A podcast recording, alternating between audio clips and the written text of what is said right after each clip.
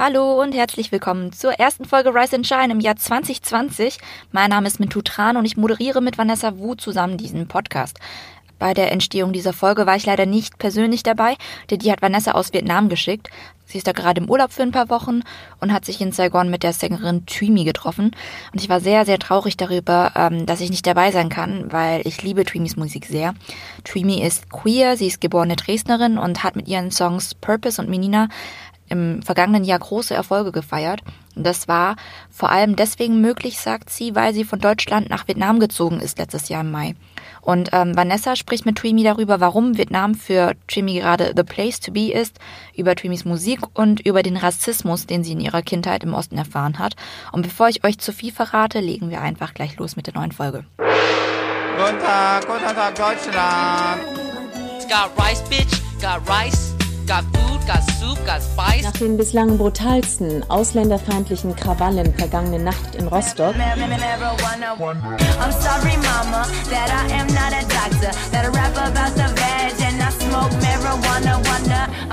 Ja, ich sitze hier in Saigon oder Ho Chi Minh City neben Tui Mi. Oder wie heißt du eigentlich richtig? Jetzt sag mal deinen vollen Namen. Phạm Thuy Mi. Tui Mi. Ja. Und wie wirst du am liebsten genannt? Also meine Freundin nennt mich Mi oder Thuy Mi. Also eigentlich Okay. Thuy Mi, ja. Ich glaube, ich bleibe heute mal bei Mi, wenn ich darf.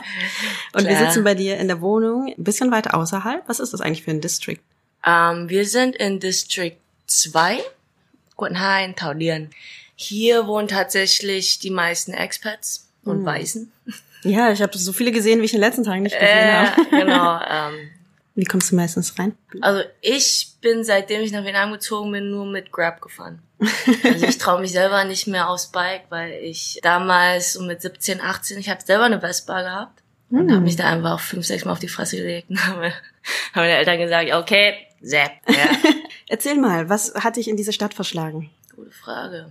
Ja, ich wollte halt schon immer musikalisch was in Südostasien aufbauen, statt in Deutschland. Weil ähm, seit fünf Jahren, genau, bin ich halt schon in Berlin in der Musikszene so drin gewesen, habe so gemerkt, ja okay, jetzt als Newcomer wird ein bisschen schwierig als Asiate A und B auch noch auf Englisch. Wenn du jetzt äh, alleine die New Music Friday Deutschland auf Spotify anschaust, jeden Freitag, hauptsächlich Deutschrap, ne? Oder halt so natürlich die A-List aus den Staaten oder aus dem UK, so. Deswegen dachte ich mir so, okay, wahrscheinlich gibt es da mehr Möglichkeiten für mich hier in Vietnam.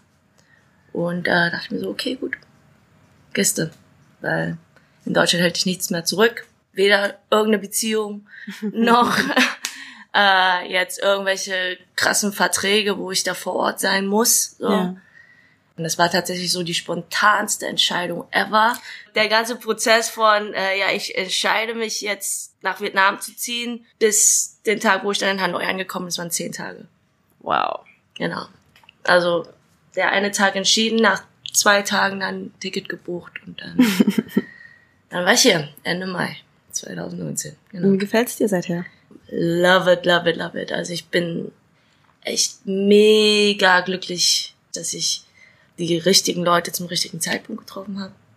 Und da halt dementsprechend auch quasi mein Wunsch und mein Ziel quasi näher gekommen bin, mit so vielen vietnamesischen Local Artists zu kollaborieren wie möglich.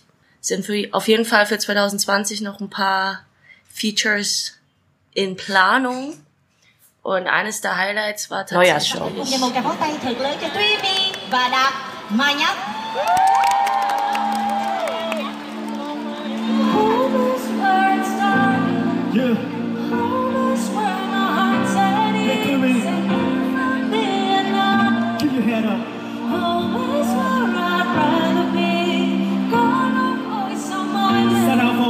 to me.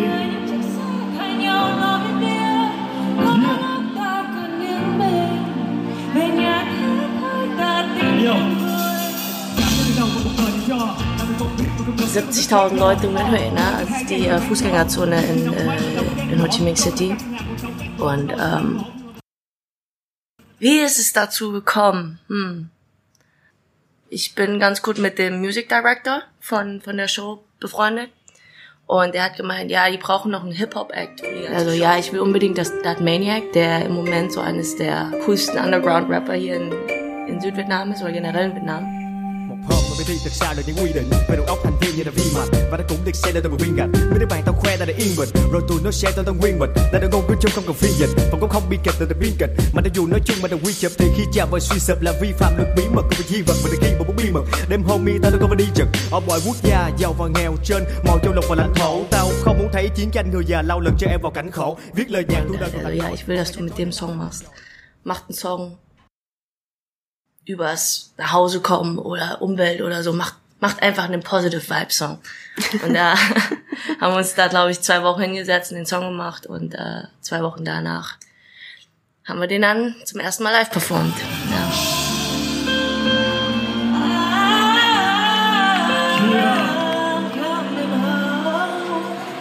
I love you.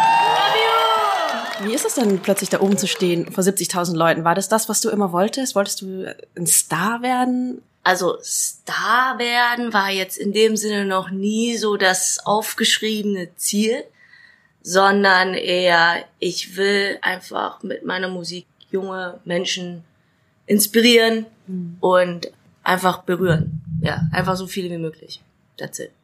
Ansonsten muss ich auch natürlich sagen, dass ich sehr positiv überrascht bin, dass die Reaktion der Vietnamesen hier auf englischsprachige Musik nicht mehr so krass konservativ und so anti ist, so wie vor ein, zwei Jahren noch. Die meisten so, ja, ich verstehe das nicht, ich singe mal Vietnamesisch, bist du Vietnamese. So, weißt du? Aber erzähl mal, wie gefällt's dir abgesehen von der Karriere hier in der Stadt? Mm, Ich muss echt sagen, vor allem in Saigon sind alle mega offen. Also zumindest die, die ich hier getroffen habe, gibt's mega viele Vitgeos, die halt alle so übelst heftige Visionen haben, was die hier alles machen wollen, weil hier ist alles möglich. Auch die LGBTQ-Community hier ist recht, recht gut vertreten, vor allem in der gesamten kreativen Szene. So. Menina misteriosa, wanna get to know ya. Menina misteriosa, but you won't look my way. Menina misteriosa, just come a little closer. Menina misteriosa, I'm gonna make you stay. You in the corner looking priceless. How you moving like that in your tight dress? Wanna put your name down on my wish list. Cause I already see you on my mattress. Can I be the drink that you've been sipping on? Und tatsächlich habe ich so rassistische Probleme hier noch gar nicht erlebt. Du bist jetzt mal eine Mehrheit. Tatsächlich nicht, Okay. weil Vietgeos in dem Sinne trotzdem noch anders behandelt werden. Ne? Aber merkt man das bei dir eigentlich, dass du Vietgeo bist? Die meisten checken gar nicht erst, dass ich überhaupt irgendwas mit Viet zu tun habe. Ja, ich, Warum? Keine Ahnung, die, so, die denken alle, ich wäre Koreaner oder Japaner. so, wenn ich irgendwie in äh, den Supermarkt gehe, so, hello madam, how can I help you? I'm not in Viet, though. Oh, bring a Viet, ah, okay. Und erklären sie dir warum? Ist es, liegt es an deinem Gesicht Ja, oder an meinem bewegst Gesicht. du dich so anders? An meinem Gesicht, tatsächlich. Aber ich glaube, es ist ein Kompliment, oder? Irgendwie, ja. Sich für ich- Koreaner oder klar, Japaner. Also, ist einfach nur ein bisschen komisch, dass man einfach nirgendwo als Vietnamese jetzt in dem Sinne erkannt wird. Auch in Deutschland denken voll wenige, dass ich Vietnamese bin. Bei mir auch. Ich sehe, glaube ich, auch nicht vietnamesisch aus. Aber dann wiederum frage ich mich, wer sieht vietnamesisch Ja. aus? Keine Ahnung, was das ist. Wie ist der vietnamesische Standard? Nobody knows. Wie standen eigentlich deine Eltern dazu, dass du einfach auswanderst? Und dann auch noch nach Vietnam? Tatsächlich war die allererste Frage von meinem Papa. Thế con nghĩ con tồn tại được ở cái đất nước này bao lâu? Quasi auf Deutsch, was denkst du, wie lange du dort existieren kannst? Papa, kein Plan, das kann dir niemand beantworten. Aber lass mich mal machen. Und jetzt, vor zwei Wochen hat er, hat er angerufen, hat gemeint, wie stolz er ist und so, und dass ich meine Ziele sogar überschritten habe. Und dachte ich mir so, yes, yes. Dein Papa hat wirklich gesagt, er ist stolz auf dich. Hat das Wort Ja. stolz benutzt? Du Hau. Hau, ja. Ich kannte das Wort Hau lange nicht mal. Weißt du, so selten gibt es das so in unserem Haushalt. Das habe ich später gelernt. Ja, Mann, ey, ich, ich hab's auch erstmal nicht geglaubt. So, was? Hast du das gerade wirklich gesagt? Wow. Ja, nee, äh, ich, ich, ich mache das halt tatsächlich auch hauptsächlich für meine Eltern. Weißt du? Du machst das hauptsächlich für deine Eltern? Wären die nicht gewesen, hätte ich nicht mit drei Jahren zum ersten Mal Karaoke gesungen, ne? und überhaupt das ganze Musikding für mich gefunden. Wären sie nicht gewesen, hätte ich mit fünf nicht Klavierunterricht genommen. Wenn sie nicht gewesen, wäre ich dann nicht aus Musikgymnasium gekommen. Also deswegen bin ich denen halt schon unendlich dankbar, dass durch sie irgendwo, dass ich diesen Musikweg gefunden habe. Deswegen sollen sie sich jetzt nicht äh, beschweren, dass ich das jetzt auch wirklich durchziehen will.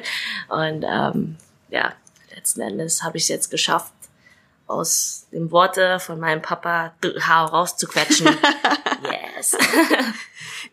Wussten deine Eltern immer, dass sie dich musikalisch unterstützen wollen? Ich, das hört sich erstmal ziemlich ungewöhnlich an, weil klar, man macht Musik, weil es ein Prestigeding ist, aber jetzt wirklich so beruflich? Nee, hatten sie nie vorgehabt. Aber die, die haben halt wirklich nur, keine Ahnung, Talent in mir gesehen und mich dann an, an diese Schulen geschickt. Ne? Mhm. Aber dann so in der siebten Klasse bin ich dann von dieser Musikschule tatsächlich geflogen. Oh, Ja, was ist passiert? halt mal eine nicht so Asian Streber Story. ich war einfach zu faul zu üben. Während andere so zwei, drei Stunden am Tag geübt haben, habe ich 30 Minuten geübt, wenn überhaupt. Guilty, I'm sorry. Letzten Endes äh, habe ich dann die eine Prüfung nicht bestanden und äh, bin dann geflogen. Und dann haben meine Eltern gesagt, ja, sowieso besser, die tế, die, die Wirtschaft studieren. Ja, als Musiker hast du nur Hungerlohn. Und dann war ich dann auf zwei normalen Gymnasien, hab dann auf einer katholischen Schule mein Abi gemacht und dann tatsächlich Wirtschaft studiert. Ja. Warum? Zum Teil auf meine Eltern gehört und zum anderen war ich halt auch so ein Schisser, der halt nicht äh, in seinen Plan A geglaubt hat, ne, also Musik, und unbedingt einen sicheren Plan B haben wollte. Ähm, da hatte ich mir halt ausgemalt, ja okay, wenn es mit der Musikkarriere als Künstler nicht klappt, dann könnte ich ja vielleicht noch immer bei einem Label arbeiten oder so, ne? Im administrativen Bereich. Hab dann halt auch sechs Monate bei Ticketmaster gearbeitet, sagt ihr das was? Im Marketing und ach du Kacke. Nee, nach sechs Monaten dachte ich mir, okay, nee, nicht für mich. 9 to 5, Bürojob, nicht mein Fall. Respekt an alle, die es machen können, also echt, aber nicht mein Fall. Und dann Das habe ich dann meinen. Eltern auch gesagt, so, muốn con hạnh phúc hay không? Ja. ja. Und dann habe hab ich dann selber gesagt, ja, okay, mach jetzt keinen Master mehr, gibt mir zwei Jahre mit der Musik und now I'm here and played the Countdown Show. Wir schmeißen eine Zwischenfrage rein. Und zwar haben wir bei uns immer die Rubrik Frage an Asiaten. Da dürfen uns Leute einfach irgendwelche dummen Fragen stellen. Okay. Oder auch nicht so dumme Fragen. Okay. Und zwar hat uns Charlotte per Mail geschrieben, ähm, dass sie eine kleine Tochter hat und ähm, in Kinderbüchern die Asiaten äh, gelb mit Linienaugen gemalt sind und das kleine Kind sogar Ping Pong heißt. Und sie fragt jetzt, wie gehe ich als Mutter damit um? Das ist wirklich ein bisschen random. Ich bin auch keine Mutter. Ähm, und du auch nicht, glaube ich. Nein. Aber vielleicht hast du früher auch komische Erfahrungen gemacht und einen Rat, wie man mit so krassen Darstellungen umgeht. Ja, also als Ossi-Kind quasi schon fast, muss ich jetzt einfach nur sagen an dieser Stelle, ja, klär dein Kind auf. Ich würde da halt mit dem Kind gemeinsam dieses Buch anschauen und sagen, ja, okay, diese Darstellung ist jetzt nicht die, sollte jetzt nicht die allgemeine sein für Asiaten. Du wünschst dir als Kind, das diese Erfahrung gemacht hat von deinen Eltern, dass sie das dir einfach erklärt hätten. Haben sie das eigentlich gemacht? Nee. Ich habe auch meine Fresse nicht aufgemacht und mich beschwert oder so. Weil ich dachte, okay, was sollen sie jetzt machen, ne? Jetzt in dem Sinne. Ich weiß ja nicht, ob dir das damals passiert ist, dass du Fidschi genannt worden bist. Nein. Oder Schlitzmuschi oder Nein. Schlitzauge. Okay. oh Gott. Ich bin sehr froh, nicht im Osten geboren zu sein. Ja.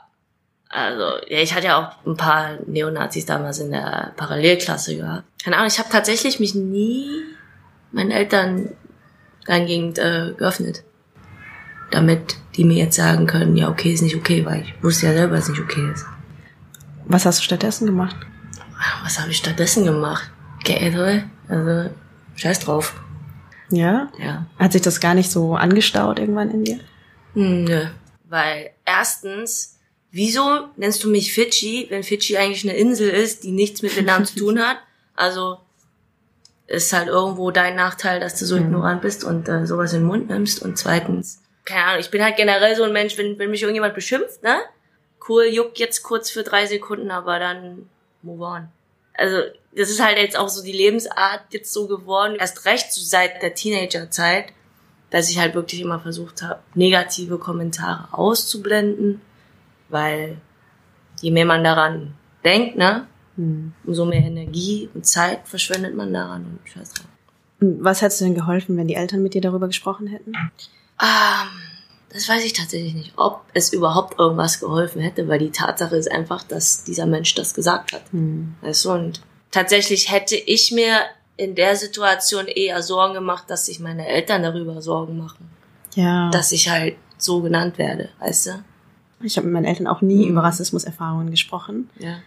Mm, Man ist als Kind auch in so einer ganz komischen Position, Mhm. weil ähm, man sieht ja, dass die Eltern auch nicht so das allereinfachste Leben haben und man will die irgendwie noch nicht noch zusätzlich belasten. Ja, eben, die haben ja schon genug Struggle. Genau, aber man selber ist dann halt auch in einer total schwierigen Position und hat eigentlich auch niemanden, mit dem man darüber sprechen kann. Also ich Mhm. hatte das damals nicht. Ah, okay. Ähm, Wie war das bei dir? Bist du in einer Gegend aufgewachsen, wo mehrere vietnamesische nee, Familien waren? gar nicht. Ach, also es krass. gab so eine Handvoll anderer, aber mit Wow. denen hatten wir fast nichts zu tun. Das heißt, ich habe auch mit niemandem Vietnamesisch gesprochen. Ah, So, die Erfahrung hat quasi mich ganz allein getroffen und ich hatte niemanden, also ich hatte einfach kein Ventil für sowas, deswegen habe ich gefragt, ob sich bei dir angestaut hat. Bei mir hat sich's angestaut. Ja. Und so mit Anfang 20 Ah, okay, habe ich irgendwann alles gecheckt und das war eine ganz intensive Phase, richtig Mhm. viel gelesen und so. Jetzt ist wieder vorbei, also ich habe das trifft mich auch nicht mehr so, wenn mich auf der Mhm. Straße jemand blöd anmacht. Ja. Genau, aber es gab Aber es ist echt, Zeit. echt krass. Also wenn, wenn ich jetzt so mal vergleiche, alle meine Freunde, egal welche Hautfarbe die haben, ne? Mhm. Wenn die im Westen aufgewachsen sind, sind sie viel weniger mit Rassismus konfrontiert worden als, als bei mir halt im Osten. Mit weniger direktem, Ja, würde ich direktem, sagen. ja. Ja. Also ich glaube, so richtig stumpfe Beleidigungen und so weiter kenne ich zum Beispiel nicht. Mhm. Aber dass sich Leute nicht für voll nehmen, dass sie nicht Hm. so gern mit dir abhängen. Okay, echt krass. ähm, oder dich die ganze Zeit anstarren und so, das gibt's halt schon. Und Mhm. man spürt das schon irgendwie auch sehr, wenn die Leute dich eigentlich nicht da haben wollen, ja. Aber dann nicht mal den Mund aufmachen. Weißt du? Mhm. Manchmal denke ich mir so, sag doch einfach, was ihr denkt. Oh mein Gott. Ich weiß noch damals, es war in der 11. oder 12. Klasse, ähm, im Geschichtsunterricht. Da war, da haben wir halt über das Dritte Reich geredet und so, ne? Und da hat irgendwie der, der Geschichtslehrer irgendwas mit Minderheiten geredet und auf einmal drehen sich alle Köpfe zu mir. Da dachte ich mir, das ist euer Ernst? Sag mal, ernsthaft jetzt? Und dann direkt wieder umgedreht. Was Ja. soll man dazu sagen, ne? Ja, siehst du, aber das sind so die Situationen, wo dich keiner eigentlich beleidigt hat, aber Nee. du fühlst dich trotzdem wie so ein Depp am Ende. Ja, Genau. wir sind bloßgestellt, ja, das stimmt. Hm, Aber um auf die Frage von dieser Mutter zurückzukommen, ich glaube Mhm. schon, dass es was macht, wenn Eltern mit einem reden, weil man sich einfach nicht mehr so alleine ja, fühlt. Auf jeden Fall, ja. Also Ähm. sharing is caring einfach, in jeglicher Hinsicht. Ja. Aber auch nicht nur die Eltern, ähm, sondern alle anderen Menschen. Weil Alle, ja. Es gibt ja irgendwie immer so die komische Vorstellung, dass man unter sich äh, mit Problemen umgehen soll. Hm. Und wenn da, wenn jeder glotzt und einfach ein anderer macht den Mund auf, dann glaube ich, hat's auch schon irgendwas gemacht. Aber wir waren eigentlich noch bei deiner Musik. Warum ist es eigentlich Englisch geworden? In Deutschland hast du keinen Bock auf Deutschrap und Nee. hier äh, kein Wirtrap. Nee. Das ist einfach so eine dritte Sprache ausgesucht. Ja, ich habe damals nach dem Abi habe ich ein, äh, fast ein Jahr in New York verbracht und bin da halt wirklich mehr mit Hip Hop, R&B und sowas in Verbindung gekommen. Und ähm, da war halt so die englische Sprache auf jeden Fall dominanter in der Zeit. Und ähm, als ich dann mehr in diese Songwriting-Schiene gerutscht bin, war dann halt auf Englisch schreiben einfacher als auf alle anderen Sprachen. All around the world, pretty, pretty girls might not know about that worth more than diamonds, more than pearls. Hey, you ain't gotta worry about nothing. Why you gotta care about anyone's judgments? Look into the mirror without any retouching. Love for you want that's out of discussion. If you wanna show me love, yeah, show me love. Hurry up, can't get enough. If that's Ich about glaube, du kannst jetzt einfach irgendeinen Love-Song von, keine Ahnung, Ariana Grande oder Selena Gomez oder so nehmen und das Original auf Deutsch übersetzen. und das kann locker ein Schlager werden. Danke, Das- nächster. Deswegen ist, habe ich einfach den allergrößten Respekt an alle deutschen Schreiber da draußen, weil es Mhm. einfach verdammt schwierig ist. Was ist denn generell dein Verhältnis zur deutschen Sprache? naja, sagen wir es mal so, ich bin in Dresden geboren und aufgewachsen und äh, ja, ich würde mal sagen, seitdem ich so 20 bin und immer so in Dresden aktiv unterwegs bin, da habe ich den Dresdner und sächsischen Dialekt ein bisschen abgelegt. Aber das ist halt immer so ein so ein lustiges Party-Ding, ne? Oder generell, wenn ich besoffen bin, dann kommt's wieder raus. Boah. Und, äh, Hast du das früher wirklich gesprochen? ja. Also Oder nicht so krass, aber halt so schon hier und da, also man, man hat's schon gecheckt. Also ich weiß noch damals, als ich, als ich voll oft mit so einer Mitfahrgelegenheit gefahren bin Mhm. und einfach nur die Leute begrüßt habe, haben die erstmal so übelst komisch geguckt, so wow. Bist du aus Sachsen? Was geht? So, eine Asiatin, die so übelst heftig sächselt, so. Und da war ich echte Dresdnerin. Hallo.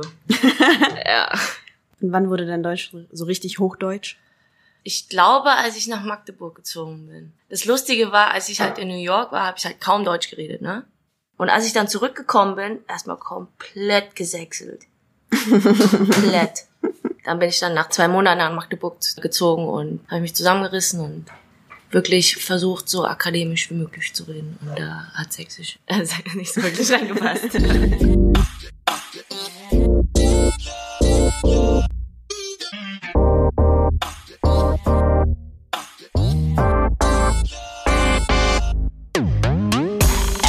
To be perfect. Follow a given way. Too many times that I've heard it. But what I do is wait. With my out, with my mind. I ain't gonna waste my time doing shit that I don't like. Nah, chilling on top of my problems. Don't let them bring me down. Too many times that I've fallen. I'm higher than ever now. With my out, with my mind. I ain't gonna waste my time doing shit that I don't like. Yeah. I'm not afraid to make mistakes, nah. Cause I know I got all it takes, yeah. One day you're gonna scream my name, yeah. Just go where my feeling lead me for a reason. Everything I do, I do's on purpose, purpose. Ain't no single reason to be nervous, nervous. Watch it rise up slowly to the surface, surface. Cause every little thing I Das war Purpose. Deine erste Single. Hattest du da eigentlich dein Studienende verarbeitet oder die Tatsache, dass du einfach keinen Bock mehr hattest auf Wirtschaft? Das habe ich im Musikvideo tatsächlich bearbeitet. Mit der gesamten Büroszene da quasi. Ist natürlich in Real Life nicht so passiert. Ne? Ich habe niemanden einen Stapel Papier ins, äh, ins Gesicht geschmissen. Einfach keinen Bock mehr gehabt. Aber jetzt so von, vom Schreibprozess her hat es eigentlich nicht mit der Uni-Story jetzt so einfach zu tun, sondern einfach als Selbstmotivation, Selbsttherapie, womit ich eigentlich auch immer Songwriting-mäßig rangegangen bin. Kämpfst du viel mit Selbstzweifeln? Ja, ich denke, damit kämpft jeder irgendwo.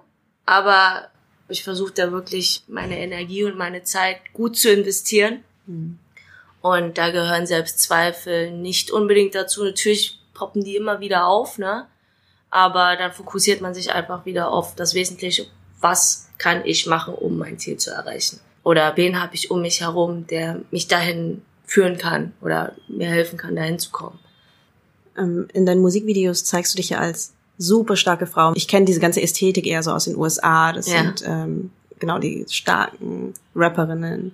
Ähm, die haben Geld, die haben Macht, sie sind schön. Ja. Ist das, wer du sein möchtest?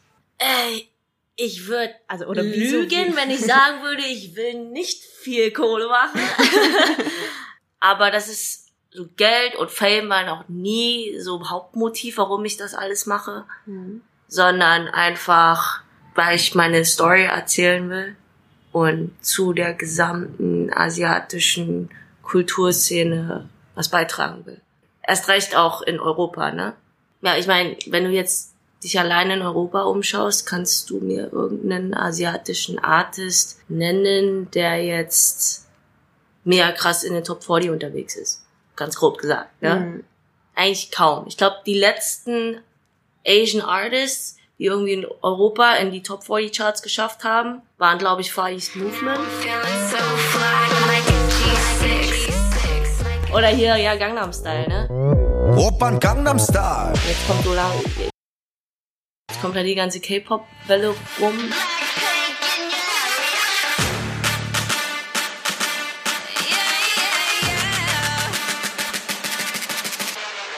Aber jetzt so Asian Europeans gibt's halt noch nicht so viele, die da, die da ein bisschen mehr Mediapräsenz bekommen haben. Und ich glaube, das dauert auch noch eine Weile. Deswegen äh, bin ich in der Zwischenzeit erstmal hier und baue mein, meine Mediapräsenz hier auf in Asien. Wie geht es jetzt eigentlich für dich weiter? Ja, auf jeden Fall wird 2020 sehr spannend und ich will jetzt tatsächlich noch nicht zu viel verraten. Du darfst nicht spoilern, gar nicht. Ich darf nicht spoilern.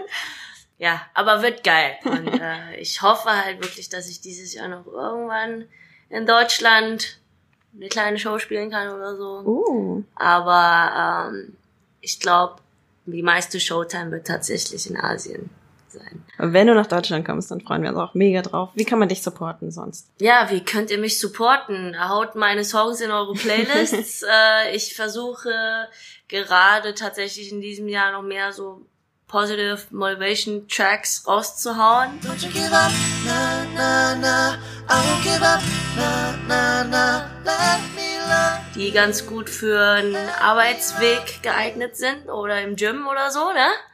Also einfach Playlists mit meinen Songs füttern und äh, anhören. That's it. Und äh, gegebenenfalls dem an, ein oder anderen Freund zeigen. Das würde mich sehr freuen. Okay, damit gebe ich wieder zurück an Mintu nach Köln. Sehr, sehr schade, dass sie nicht dabei war, aber danke dir für dieses schöne Interview. Das hat mich auch sehr gefreut. Vielen Dank. äh, so dass komisch, ich, ohne Mintu mal eine Folge zu machen. Das ja, ist wirklich seltsam. Ja, ich hätte mich auch voll gefreut, Mintu mal kennenzulernen. Wir lernen uns noch kennen. yes. Okay, bis Wir dann. drücken dich aus Saigon. Ja, ich bin auch super traurig, dass ich nicht dabei sein konnte. Aber das nächste Mal, vielleicht, wenn Twimi wieder in Deutschland ist, ähm, checkt ihre Musik auf YouTube, Spotify, Apple Music, you know where.